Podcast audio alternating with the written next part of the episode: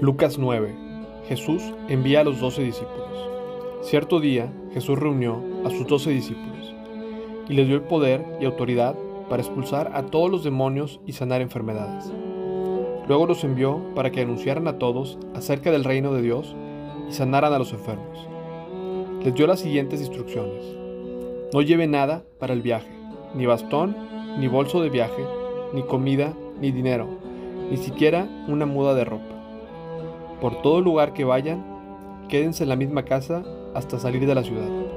Y si en algún pueblo se niegan a recibirlos, sacúdanse el polvo de los pies al salir para mostrar que abandonan a esas personas a su suerte.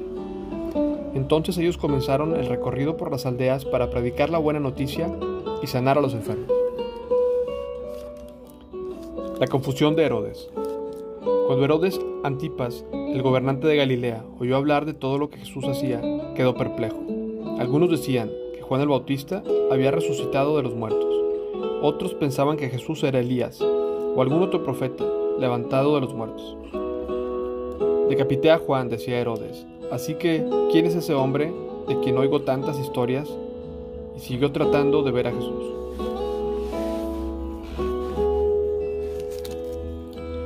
Jesús alimenta a cinco mil.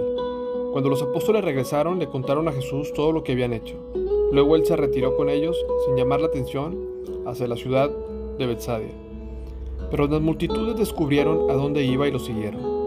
Jesús los recibió y les enseñó acerca del reino de Dios, y sanó a los que estaban enfermos. Al atardecer, los doce discípulos se le acercaron y le dijeron, despide a las multitudes para que puedan conseguir comida y encontrar alojamiento para la noche en las aldeas y granjas cercanas. En este lugar alejado no hay nada para comer. Jesús les dijo, denles ustedes de comer. Pero lo único que tenemos son cinco panes y dos pescados, le respondieron. ¿O esperas que vayamos y compremos suficiente comida para toda esta gente? Pues había alrededor de cinco mil hombres allí. Jesús les respondió, díganles que se sienten en grupos de unos cincuenta cada uno. Entonces todos se sentaron.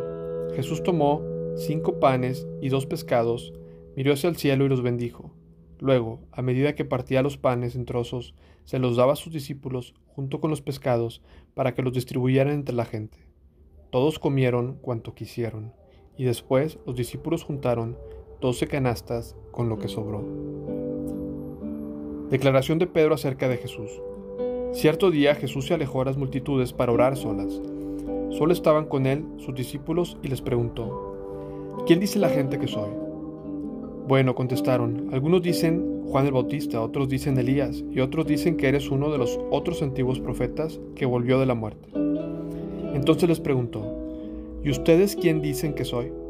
Pedro contestó, tú eres el Mesías, enviado por Dios. Jesús predice su muerte. Jesús les advirtió a sus discípulos que no dijeran a nadie quién era Él. El Hijo del Hombre tendrá que sufrir muchas cosas terribles.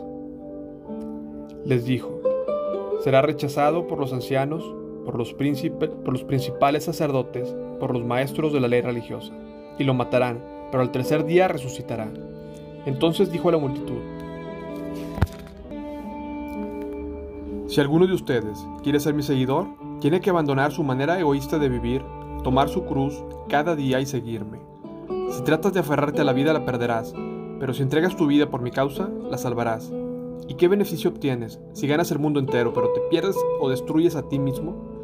Si alguien se avergüenza de mí y de mi mensaje, el Hijo del Hombre se avergonzará de esa persona cuando regrese en su gloria y en gloria del Padre y de los santos ángeles. Les digo la verdad algunos de los que están aquí ahora no morirán sin antes ver el reino de Dios. La transfiguración. Cerca de ocho días después, Jesús llevó a Pedro, a Juan, a Santiago a una montaña para orar. Mientras oraba, la apariencia de su rostro se transformó y su ropa se volvió blanca resplandeciente. De repente aparecieron dos hombres, Moisés, Elías, y comenzaron a hablar con Jesús se veían llenos de gloria, y hablaban sobre la partida de Jesús de este mundo, lo cual estaba a punto de cumplirse en Jerusalén. Pedro y los otros se durmieron. Cuando despertaron, vieron la gloria de Jesús y a los dos hombres de pie junto a él. Cuando Moisés y Elías comenzaron a irse, Pedro, sin saber siquiera lo que decía, exclamó, Maestro, es maravilloso que estemos aquí. Hagamos tres enramadas como recordatorios, una para ti, una para Moisés y otra para Elías. Pero no había terminado de hablar cuando una nube los cubrió y mientras los cubría se llenaron de miedo. Entonces desde la nube una voz dijo, Este es mi Hijo, mi elegido, escúchenlo a él.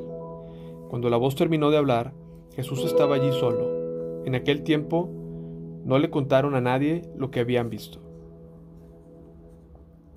Jesús sana a un muchacho endemoniado. Al día siguiente, después bajaron del monte, una gran multitud salió al encuentro de Jesús. Un hombre de la multitud le exclamó, Maestro, te suplico que veas a mi hijo, el único que tengo. Un espíritu maligno sigue apoderándose de él, haciéndolo gritar. Le causa tales convulsiones que echa espuma por la boca. Lo sacude violentamente y casi nunca lo deja en paz. Le supliqué a tus discípulos que expulsaran este espíritu, pero no pudieron hacerlo. Gente corrupta y sin fe, dijo Jesús, ¿hasta cuándo tendré que estar con ustedes y soportarlos? Entonces le dijo al hombre, tráeme a tu hijo aquí. Cuando el joven se acercó, el demonio lo arrojó al piso y le causó una violenta convulsión. Pero Jesús reprendió, Jesús reprendió al espíritu maligno y sanó al muchacho. Después lo devolvió a su padre. El asombro se apoderó de la gente al ver esa majestuosa demostración del poder de Dios. Jesús predice su muerte otra vez. Mientras todos se maravillaban de las cosas que él hacía, Jesús dijo a sus discípulos, escúchenme y recuerden lo que les digo. El Hijo del Hombre será traicionado y entregado en manos de sus enemigos. Sin embargo, ellos no entendieron lo que quiso decir. El significado de lo que decía estaba oculto de ellos. Por eso no pudieron entender y tenían miedo de preguntarle. El más importante en el reino, entonces los discípulos comenzaron a discutir entre ellos acerca de quién era el más importante, pero Jesús conocía lo que ellos pensaban, así que trajo un niño y lo puso a su lado. Luego les dijo, Todo el que recibe de mi parte a un niño pequeño como este, me recibe a mí, y todo el que me recibe a mí, también recibe al Padre que me envió. El más insignificante entre ustedes es el más importante. Uso del nombre de Jesús. Juan le dijo a Jesús, Maestro, vimos a alguien usar tu nombre para expulsar demonios, pero dijimos que no lo hiciera porque no pertenece a nuestro grupo. Jesús le dijo, no lo detengan, todo el que no está en contra de ustedes está a su favor. Oposición de los samaritanos. Cuando se acercaba el tiempo de ascender al cielo, Jesús salió en determinación hacia Jerusalén envió mensajeros por delante a una aldea de Samaria para que hicieran los preparativos para su llegada. Pero los habitantes de la aldea no recibieron a Jesús porque iba camino a Jerusalén. Cuando Santiago y Juan vieron eso, le dijeron a Jesús, Señor, ¿quieres que hagamos bajar fuego del cielo para que los consuma? Entonces Jesús se volvió a ellos y los reprendió. Así que siguieron de largo hacia el otro pueblo. Lo que cuesta seguir a Jesús. Mientras caminaban, alguien le dijo a Jesús, Te seguiré a cualquier lugar que vayas.